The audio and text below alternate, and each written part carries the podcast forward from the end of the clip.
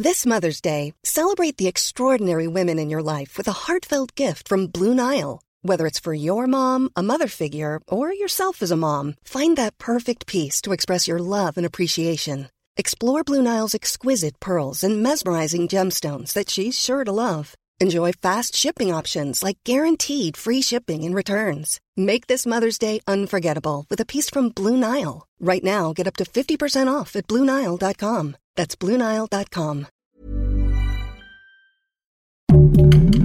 Heraldo Podcast, un lugar para tus oídos. Arrancan las precampañas. Entérate quiénes compiten y con cuánto presupuesto cuentan.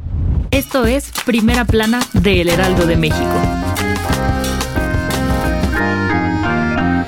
Ahora sí se viene lo bueno, pues hoy arranca el periodo de precampañas rumbo a la presidencia de la República y estas finalizarán el 18 de enero de 2024. El recorrido de los precandidatos queda así. Claudia Sheinbaum iniciará en Boca del Río, Veracruz, para mantenerse por el sureste el resto de la semana. Xochitl Galvez viaja a Ciudad Juárez, Chihuahua, para compartir sus ideales como oposición, y Samuel García apuesta por comenzar sus aspiraciones en Jalisco. Cada uno dispone de un presupuesto de 85.926.665 pesos, de acuerdo con lo aprobado por el INE. Esto significa que cada aspirante podrá destinar hasta 1.456.384 pesos en este periodo, pero si se pasan de lo que les dieron tendrán como sanción la cancelación de su registro. Y en resumidas cuentas, Sheinbaum mencionó que va a estar a la altura de las circunstancias y planteó 17 puntos de su plan de gobierno. Xochitl lanzó un llamado a PRI, PAN y PRD a caminar unidos, y Samuel García nombró al líder de su partido en la Cámara de Diputados, además de mencionar que va a extrañar el Palacio de Gobierno de Nuevo León. Si quieres estar bien informado sobre las elecciones del próximo año, no te pierdas la cobertura Ruta 2024 a través de todas las plataformas del Heraldo de México. Escríbenos en los comentarios qué te parece este episodio.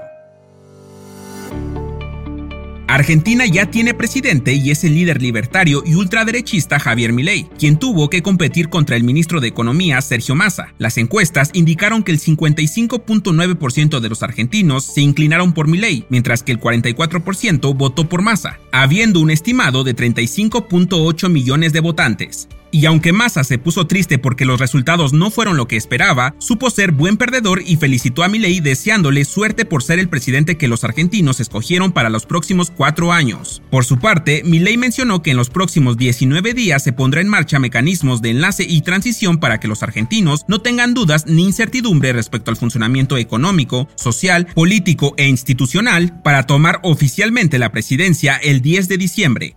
En otras noticias, la precandidata de Morena, Claudia Sheinbaum, estrena podcast. Así nos los hizo saber mediante sus redes sociales donde cuenta que tendrá invitados y que estará lleno de sorpresas. De hecho, ya nos encontramos con la primera, pues al parecer el podcast aún no tiene nombre. Esto con el fin de que los ciudadanos puedan poner en práctica el ingenio mexicano y así el nombre sea elegido mediante una encuesta. Déjanos en los comentarios qué opinas de esta propuesta. En noticias internacionales, ya se arreglaron Colombia y Venezuela, pues resulta que estos dos países estaban peleados debido al exgobierno de Iván Duque, quien rompió por completo todos los vínculos bilaterales con Venezuela. Pero el actual presidente colombiano Gustavo Petro decidió dejar el pasado atrás y aplicar la de lo que no fue en tu año que no te haga daño, pues después de tres días logró reparar todos los vínculos y en sus palabras la relación de estos dos países va viento en popa. Y en los espectáculos, uno de los conciertos más sonados y esperados del año se está viendo afectado debido a una ola de calor. Y sí, estamos hablando del concierto de Taylor Swift de Eras Tour. La gira por Latinoamérica llegaría a su fin siendo Brasil el último destino. Desafortunadamente, el país está enfrentando temperaturas extremas de hasta 40 grados centígrados, provocando deshidratación, sofocos e inclusive el fallecimiento de una fanática de 23 años. Hasta el momento, la cantante compartió una carta lamentando lo ocurrido y ya ha cancelado dos conciertos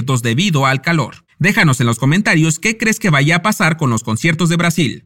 El dato que cambiará tu día. Hoy se celebran 113 años de la Revolución Mexicana, una fecha histórica para los mexicanos donde resuena el nombre de Pancho Villa, quien en realidad se llamaba Doroteo Arango, y contrario a lo que podría parecerse, Pancho Villa no consumía bebidas alcohólicas, pues consideraba que el alcohol era causante de desgracias, tanto así que estableció la ley seca en su ejército. En su lugar prefería la malteada de fresa, que era su bebida favorita, y fue a inicios del siglo XX que tuvieron lugar los primeros sembradíos de fresa en los estados de Guanajuato y Michoacán, convirtiendo a México en el tercer productor de fresas a nivel mundial actualmente. Así que hoy se brinda con malteadas de fresa a salud del comandante Pancho Villa. Yo soy Arturo Alarcón y nos escuchamos en la próxima. Esto fue Primera Plana, un podcast del Heraldo de México. Encuentra nuestra primera plana en el periódico impreso, página web y ahora en podcast. Síguenos en Instagram y TikTok como El Heraldo Podcast y en Facebook, Twitter y YouTube como El Heraldo de México. Hasta mañana.